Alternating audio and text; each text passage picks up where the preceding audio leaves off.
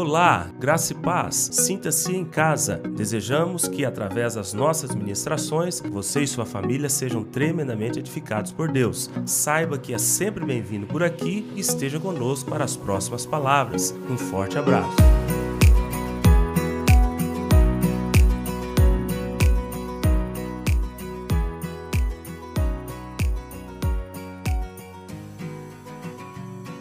Irmãos, vamos começar uma nova série para pisar nas águas, nunca se esqueça. Nunca. Quando a gente fala essa expressão, usa essa expressão pisar nas águas, você lembra de quê? Hã? Ação, ação. Você tem que fazer alguma coisa. Não é isso? Coloca os pés nas águas em fé. Deus já te deu a promessa, Deus já falou com você, Deus já confirmou, agora coloca os pés nas águas. Isso nos lembra de ação, atitude coisas que nós temos que fazer, não é Deus. Deus já fez a parte dele, Deus nunca é omisso, Deus nunca deixa de fazer o que tem que fazer, Deus nunca deixa de agir. Agora, nós, muitas vezes, mesmo cientes de promessas tão maravilhosas, cruzamos os braços e deixamos de fazer coisas que precisamos de fazer. E por isso que eu dei este nome aqui para a série, para pisar nas águas, nunca se esqueça. Então, este mês estaremos falando de algumas coisas que você não pode esquecer, porque senão é problema. Eu sabia que tem algumas coisas que, se a gente esquecer, é problema? Eu relacionei algumas aqui. Por exemplo, um filho esquecer dos pais, isso é problema, sim ou não? Demais, demais. A Bíblia diz que os filhos devem honrar os pais, mas se o filho esquecer do pai, pode preparar, vai vir chumbo grosso aí na vida desse jovem. Por que, que os jovens estão morrendo cedo hoje, nessa geração? Estamos vendo aí no jornal todos os dias o quanto os jovens têm morrido cedo. Por quê? Porque não estão honrando os pais, esqueceram dos pais, desconsideraram os pais. Então é problema. Mas e os pais esquecendo dos filhos? Também é problema? É. Se você, como pai e mãe, não se preocupar com a educação do seu filho, quando a gente consagra criança aqui, a gente ensina sobre isso, fala sobre isso da responsabilidade dos pais na criação dos filhos. Não é qualquer criação, é uma criação segundo o padrão bíblico. Mas se os pais se omitem nesta questão, os filhos vão crescer soltos, sem direção, o mundo vai influenciar mais do que os pais, o sistema vai agarrar seu filho, e depois lá na frente é complicado, não tem volta. Então você, pai e mãe, nunca pode se esquecer da educação que você deve dar aos seus filhos, especialmente enquanto estão pequenos, na infância, na, na, adolescência, porque é nessa fase que você imprime, imprime tudo lá, os princípios, e depois nunca mais sai. Que depois que já cresceu, não tem jeito mais. Você só vai colher o que você plantou lá atrás. Então, se os pais também esqueceram dos filhos, meu Deus, isso aqui é problema. Se você se esquecer da sua saúde, você vai ter problema, sim ou não? Sim.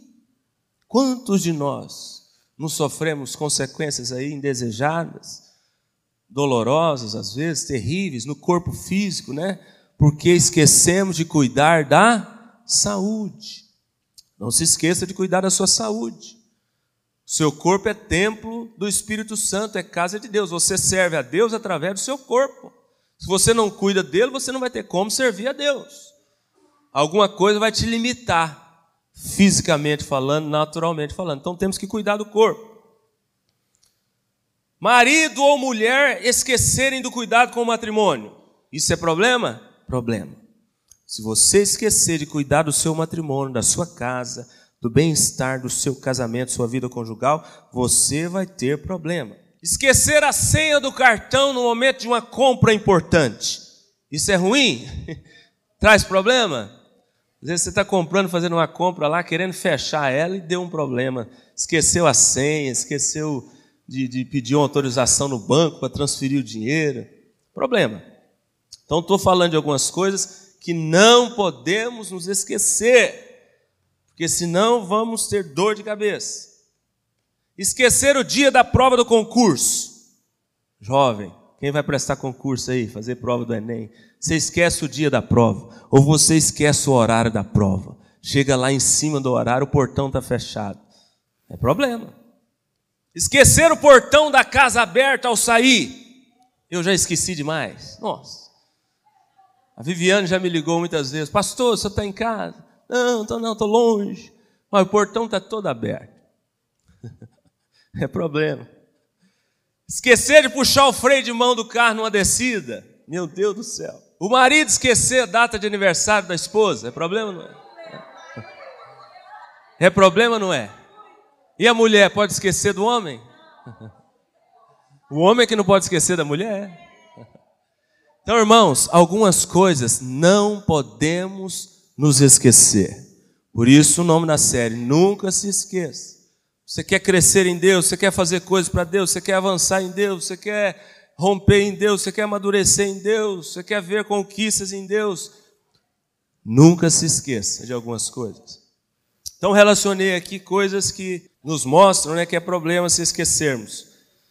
Mas interessante, na vida espiritual é a mesma coisa. Na vida espiritual é a mesma coisa. Relacionamos aqui um bocado de coisas naturais.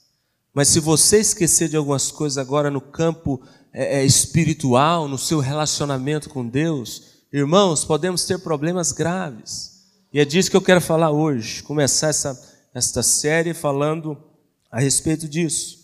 Algumas coisas, se você esquecer, se nós esquecermos do nosso relacionamento com Deus, podemos ficar doentes espiritualmente, podemos ficar frios espiritualmente, podemos viver fora do que Deus tem para nós, desencaixados, podemos viver adoecidos de alma.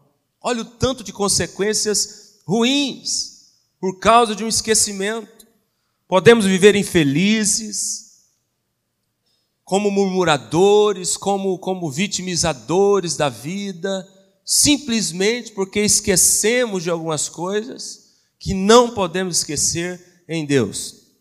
Então, com certeza, se isso acontecer, nós vamos colher frutos e podemos até morrer espiritualmente. A coisa é séria. Quantas pessoas você não conhece, talvez, que estiveram um dia bem com Deus, firme com Deus, firme na igreja, você olha para a vida dela hoje, você fica com dó, com dó de ver como que a pessoa está vivendo hoje. Uma pessoa que conhece a verdade, que experimentou de Deus, que esteve aqui dentro, mas se esqueceu de coisas que não podia esquecer no relacionamento com Deus e hoje está sofrendo lá fora, comendo pão que o diabo amassou, apanhando da vida, porque se esqueceu do que não podia esquecer. Outra coisa muito séria, nessa introdução aqui que eu estou passando para os irmãos: Deus não aceita ser esquecido pelos seus filhos. Vou repetir: Deus não aceita ser esquecido pelos seus filhos. Quem é filho de Deus aqui, diga amém. Você nunca pode se esquecer do seu Deus. Olha essa referência aqui, não precisa abrir, somente ouça. Deuteronômio 6, 10 ao 12. Havendo, pois, o Senhor teu Deus te introduzido na terra que, sob juramento, prometeu a teus pais Abraão, Isaac e Jacó, te daria grandes e boas cidades e casas cheias de tudo que é bom. Aí ele diz: guarda-te, lembra-te, para que não te esqueças do Senhor teu Deus que te tirou da terra do Egito, da opressão e da escravidão. Irmãos, só no Velho Testamento, Deus faz essa recomendação aqui mais de dez vezes, dizendo para os filhos: não se esqueça de mim, dizendo para o povo dele: se lembra do que eu fiz, do que eu falei, do que eu ordenei, não se esqueça de mim. Mais de dez vezes essa recomendação, somente aqui no Velho Testamento, porque no Novo também tem algumas. Então Deus não aceita ser esquecido. Importante você saber disso. Ele é primeiro lugar na sua vida? Como que ele está aí no seu coração? Qual é a posição de Deus aí dentro? O seu estilo de vida tem demonstrado que Deus é primeiro lugar na sua vida? Porque ele não aceita o segundo, não aceita o terceiro, não aceita o quarto, não aceita ficar do lado do primeiro, não, não aceita ser esquecido. Não aceita. Outra informação relevante é de que essa postura, que muitas vezes alguns filhos dele mostra, não passa impune, não passa batido. Se um filho de Deus esquecer de Deus, esse negócio não fica de graça. Está na Bíblia. Juízes 3, 7, 8. Os filhos de Israel fizeram o que era mal perante o Senhor. se esqueceram do Senhor, seu Deus, e renderam culto aos falsos deuses. Por isso, por isso, porque esqueceram, o que, que aconteceu? A ira do Senhor se acendeu contra o povo, e o povo sofreu nas mãos do rei mau da Mesopotâmia, que Deus na época usou este rei para disciplinar o povo. Ah, pastor, mas nós não estamos mais sobre a ira, é, sob a ira de Deus? Sim, concordo com você, está certo, nós não estamos mais. Mas no Novo Testamento nós temos muitos textos que mostram que se nós agirmos assim, consequências virão. Pastor, me dá algum exemplo? Vou te dar. Gálatas 6, do 7 ao 9. Quem não conhece esse princípio aqui, me diga se isso aqui não é verdade, não acontece. Não se engane, de Deus não se zomba. O que o homem plantar, completa aí, igreja, vocês conhecem. Isso ele ceifará, colherá. Então, se você planta esquecimento, se você planta indiferença para com Deus, relacionamento com Deus, para aquilo que Deus tem para você, o que, que você vai colher? A mesma coisa. A mesma coisa. É um princípio que está estabelecido. Ele mesmo estabeleceu. Romanos 11, 22. Olha que forte esse texto aqui. Considerai a bondade e a severidade de Deus para com os que caíram e permaneceram caídos, ou seja, os que esqueceram de Deus. O que, que sobra para eles? Bondade ou severidade? Severidade. Mas, para os que permanecem na aliança, a bondade de Deus está sobre eles. Então considere esses dois atributos de Deus. Deus é bom? Sim. Deus é amor? Sim. Deus é justo? Sim. Mas Deus também, quando precisa disciplinar, é disciplina? Sim ou não? Sim. Deus, quando precisa ser severo, ele é? Sim ou não? Sim. Está na Bíblia. Hebreus 12, 5 e 6. Não menospreze a correção que vem do Senhor, pois Deus disciplina todo filho a quem ama. Pois bem, então vamos lá. Na vida cristã, no relacionamento nosso com Deus, o que que nós não podemos esquecer? Jamais. Anota isso aí guarda no seu coração. Primeiro, nunca se esqueça, Deus te ama. Amém? Feche os olhos e diga assim: Senhor, obrigado pelo teu amor sobre a minha vida. Obrigado, meu Deus, porque o teu amor um dia foi derramado sobre mim. Então, essa é a primeira coisa que você não pode esquecer jamais. Deus te ama. E você não pode simplesmente saber disso, você tem que sentir isso. Uma vez eu preguei sobre, sobre o amor de Deus aqui, não tem muito tempo, ano passado. E eu falava da diferença, uma grande diferença entre uma pessoa que se sente amada dentro da casa, dentro da família, como que é o comportamento dela, como que é o, o, o jeito dela de ver a vida, entender as coisas, agir, reagir, a postura dela, e uma pessoa que é rejeitada dentro de casa. Ela não se sente amada.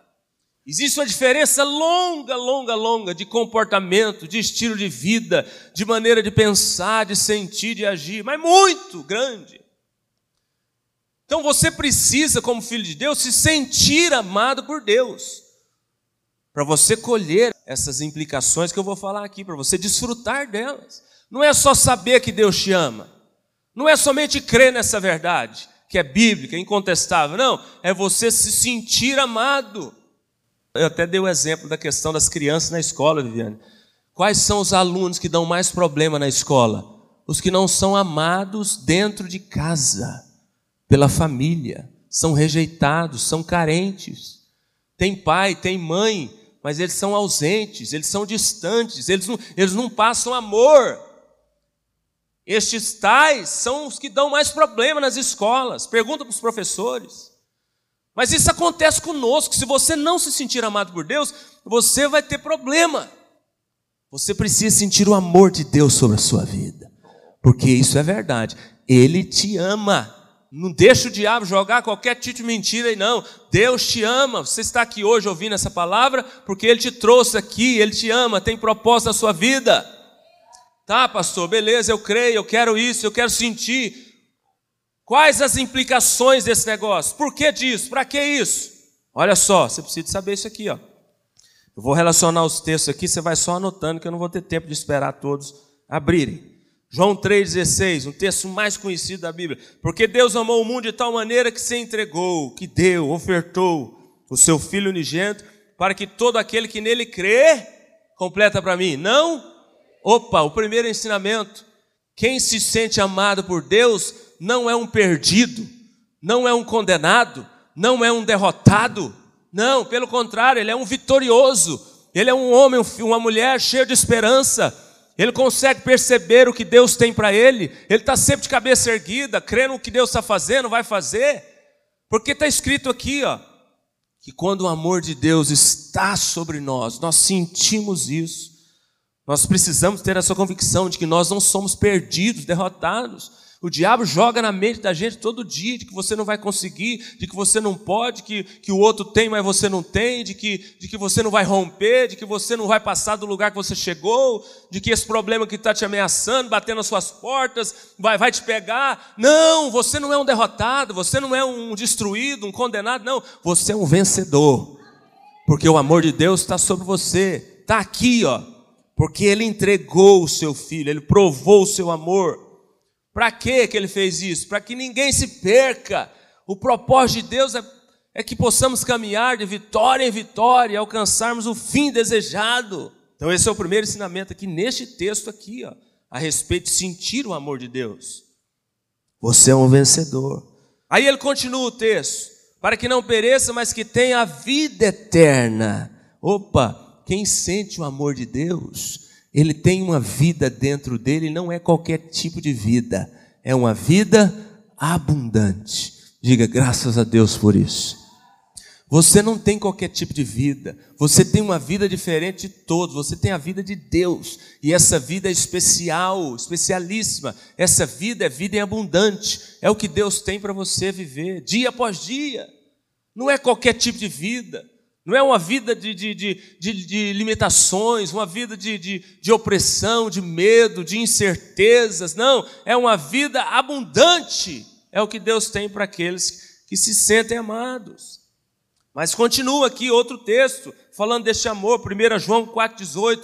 No amor não existe medo, antes o verdadeiro amor lança fora todo medo quem se sente amado por Deus não é dominado pelo medo. O medo te pega? Você tem medo do amanhã, medo do futuro, medo das pessoas, medo de se envolver na igreja, medo de se entregar, medo de casar, medo do primeiro emprego, medo de tudo? Não, a Bíblia diz que quando um filho de Deus se sente amado por Deus, este amor está sobre ele, o medo não domina esta pessoa. Não deixa o medo te escravizar, não deixa o medo te dominar, não. Pastor, mas nós sentimos medo? Sentimos. Não tem como não sentirmos, porque somos humanos. Mas o que a Bíblia está falando é que o medo não domina, não escraviza, não te limita, não impede os planos de Deus de acontecer na sua vida. O verdadeiro amor lança fora todo medo. Quem se sente amado por Deus não tem medo do diabo e de todas as suas artimanhas. Você crê nessa verdade? Amém ou não? Mais um texto, 1 João 4, 7, 11, 19. Amados, amemos uns aos outros, porque o amor procede de Deus, e todo aquele que ama é nascido de Deus. Então, olha que interessante, com base nesse texto aqui, se você nasceu de Deus, se o amor de Deus está sobre a sua vida, você tem plena capacidade de amar o seu próximo. Não, não tem espaço para o ódio aí no seu coração, não tem. Não tem espaço para rancor. Não tem espaço para ressentimento. Não. Não tem. A Bíblia está falando que se você nasceu de Deus, o amor de Deus está sobre, está sobre a sua vida, você tem plenas condições de amar o seu próximo. Porque quem ama é nascido de Deus. E outro texto aqui também, na primeira carta de João, ele diz que quem não ama não conhece a Deus. Olha o tanto que isso é profundo. Se você não ama alguém, se você não tem condições de dispensar amor para alguém, pastor, aquela pessoa não consigo, morreu para mim, eu não perdoo, eu não quero ver pintado de ouro, se eu ver na frente eu passo o carro para cima. Opa, você tem que questionar alguma coisa aí dentro, está errada. Você nasceu de Deus? Você nasceu de novo? O amor de Deus está sobre a sua vida? A Bíblia fala que quem é nascido de Deus ama. Quem é nascido de Deus, perdoa. Quem é nascido de Deus, resolve a questão e permanece na aliança, permanece no amor. Quantos crentes hoje dentro da igreja estão matando pessoas dentro deles mesmos, matando pessoas no próprio coração? Isso não vem de Deus. Uma pessoa que age assim, ela não se sente amada por Deus. Uma pessoa que age assim, o amor de Deus não está sobre ela. Porque está escrito aqui: aquele que ama, que é nascido de Deus, ama a Deus e ama o seu próximo. Mais um texto, 1 João 4, 20, 21. Se alguém disser ama a Deus e odiar o seu irmão, é mentiroso. Pois aquele que não ama a seu irmão a quem vê, como pode amar a Deus a quem não vê? Falei aqui já. Então nós não podemos odiar o próximo. Não tem espaço para o ódio, para o rancor em nosso coração. Não tem. Por quê? Porque nós nos sentimos amados por Deus. Quantos se sentem amados por Deus? Diga amém. Isso aqui tem que ser a sua realidade de vida. Tem que ser a sua realidade de vida. Dentro da sua casa, no seu trabalho, na sua família, com o seu próximo, dentro da igreja. Está aqui, ó. Está aqui. Aí eu coloquei essa declaração aqui, olha o tanto que é interessante. Quem tem consciência de que é amado por Deus, quem se sente amado por Deus, enxerga a vida diferente, veja bem, aceita a disciplina do Pai, lida com os problemas diferentemente, enfrenta o inimigo sem receio, desfruta de paz, alegria, segurança, dispensa amor ao próximo e está sempre reagindo positivamente diante das circunstâncias da vida. Ou seja, está sempre crescendo, avançando, rompendo, prosperando. Ele é o mais que vencedor. Irmãos, não podemos simplesmente crer no amor de Deus. Não podemos simplesmente saber que Deus nos ama, que Deus provou este amor tão profundo precisamos sentir o amor de Deus em nós. Quando você sente o amor de Deus em você, tudo muda, tudo muda. Então nunca se esqueça, Deus te ama. Outra coisa que você não pode se esquecer, Deus te escolheu. Diga, Deus me escolheu. Nunca se esqueça disso, você é um escolhido de Deus. Deus nos escolheu para conhecer a Sua vontade para nós, nos escolheu para viver os teus propósitos. Ele não te escolheu por acaso para você viver às cegas na vida, sem propósito, sem direção. Não. Deus te escolheu para viver a vontade dele. E glória a Deus por isso, porque a vontade dele é o quê? Boa, agradável e perfeita. Atos 22, 14. O Deus de vossos pais de antemão vos escolheu para conheceres a tua vontade. Aí João 15, 16 também, outra declaração tremenda a respeito da escolha de Deus por nós.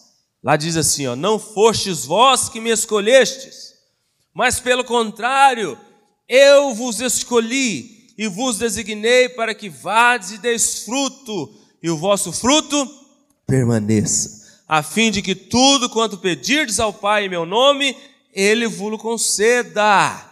Olha que bênção! Deus te escolheu para duas coisas: para você viver a vontade dele e para você dar frutos. Uma vez preguei uma palavra também sobre isso aqui.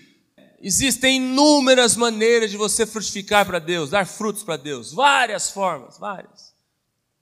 De que forma você frutifica para Deus? Eu não posso aqui hoje detalhar cada uma, relembrar, porque nós não temos tempo. Mas existem inúmeras formas. De que maneira você dá frutos para Deus? A sua vida é um próprio fruto para Deus, é uma expressão de frutificação para Deus. Porque Deus te escolheu para isso. Deus não te escolheu para outra coisa, Deus te escolheu para viver a vontade dEle e para entregar frutos para Ele, para o reino dEle, para a obra dEle, para o próximo, para você mesmo. E interessante que no final do versículo a Bíblia diz que quando a gente vive assim, você pode pedir o que você quiser ao seu pai, que o que, que vai acontecer? Ele vai atender o pedido.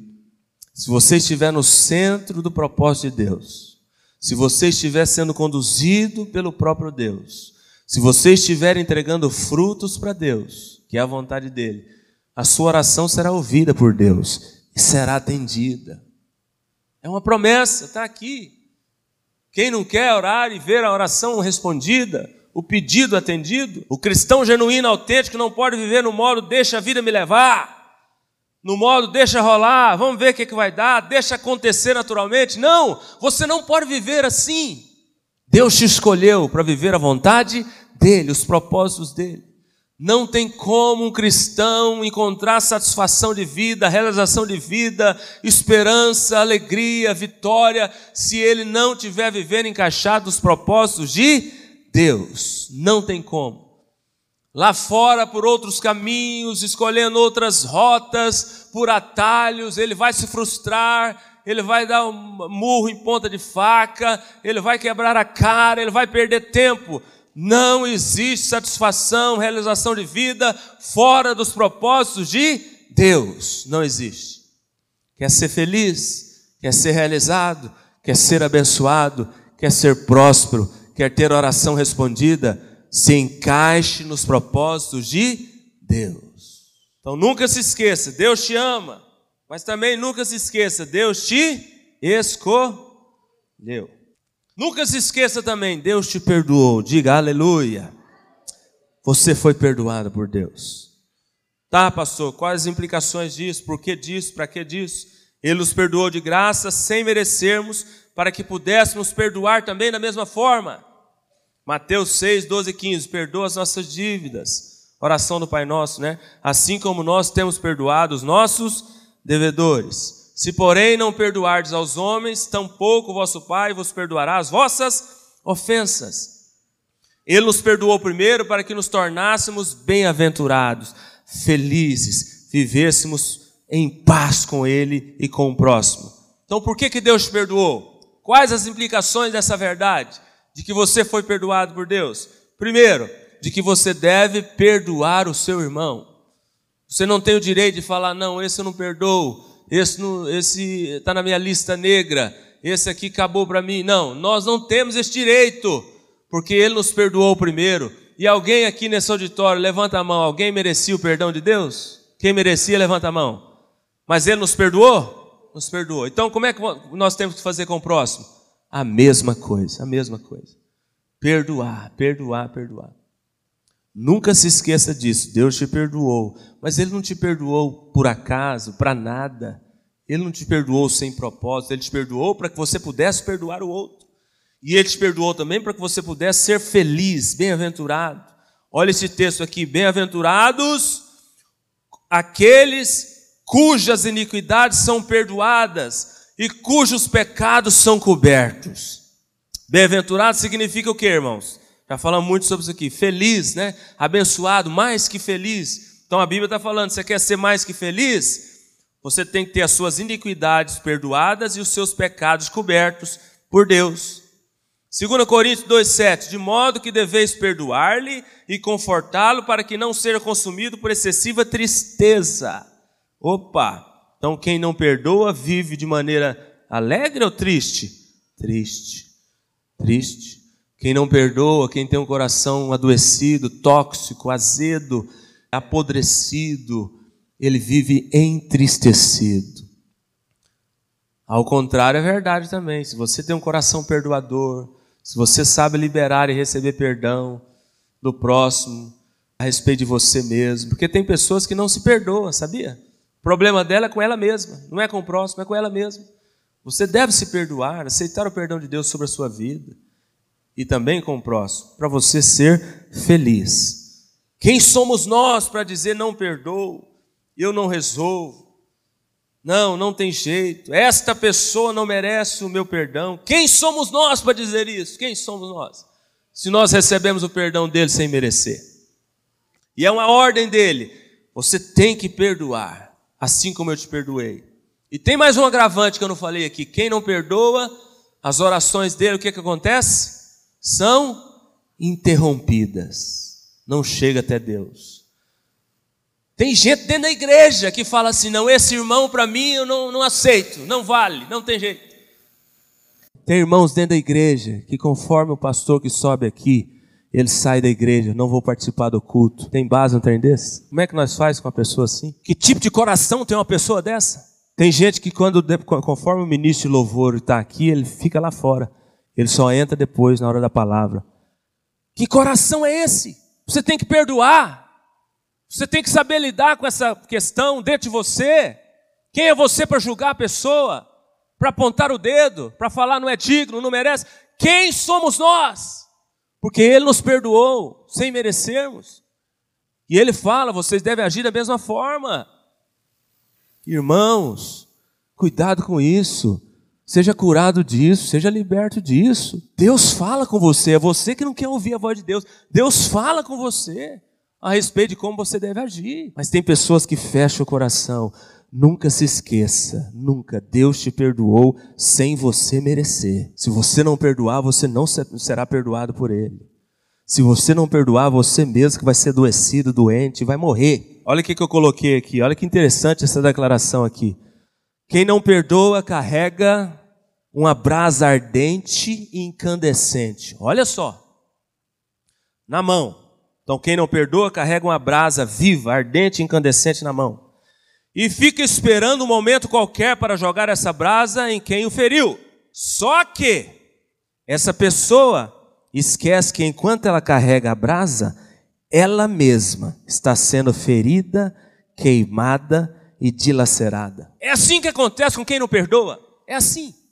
É assim que acontece com quem tem um, coração fechado, adurecido, ressentido. Ela está se autodestruindo, ela mesma vai morrer. Cuidado, ela mesma está tomando veneno do negócio.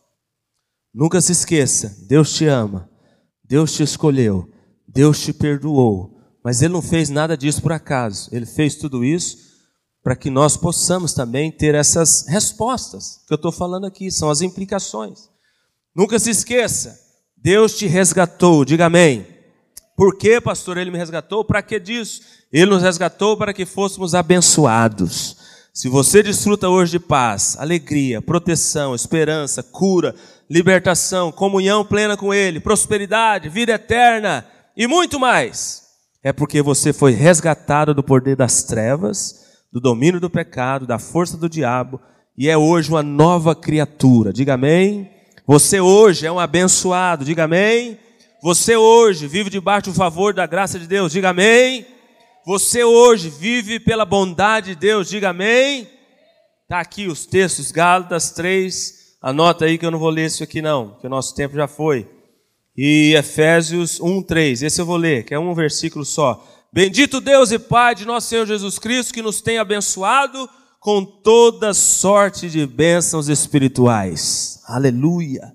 Nas regiões celestes em Cristo. Então nunca se esqueça, Deus te resgatou para que você vivesse de maneira abençoada. Você hoje é um favorecido de Deus. O favor de Deus está sobre você, sobre a sua casa, sobre a sua família. Você pode desfrutar disso. E ele nos resgatou também para que nos tornássemos filhos. Gálatas 4, do 4 ao 7. Anote esse texto aí também que fala a respeito da nossa filiação em Deus. Aquele que não se sente filho como filho, não tem liberdade com o pai e nem na casa do pai.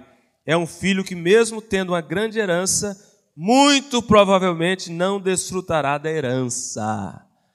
Nós temos uma grande herança em Deus. Você é filho de Deus, nós somos filhos de Deus. Ele nos resgatou das trevas e nos trouxe para o reino da sua maravilhosa luz.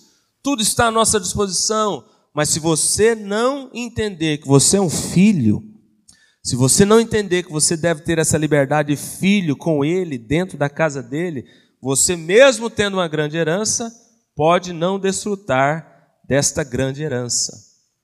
Você é filho de Deus. Ele te resgatou. A sua vida hoje tem que ser diferente. Você não pode simplesmente é, se descansar em cima dessa posição. Não, ele me resgatou, eu sou filho de Deus, eu sou salvo. Não, a sua própria vida tem que expressar essa mudança. A sua própria vida tem que demonstrar para você mesmo, para todos, que você foi resgatado, você veio lá de trás. Lá atrás era um estilo de vida, hoje é outro estilo de vida. Tem irmãos dessa igreja, crentes, irmãos salvos em Cristo. Você olha para a vida dele, você não sabe diferenciar se ele é crente, se ele é mundano, se ele é do mundo. Não sabe. Abre os seus olhos, muda isso. Isso não é bíblico. A disciplina de Deus pode chegar até você. Por quê? Porque você é filho. Ele te ama.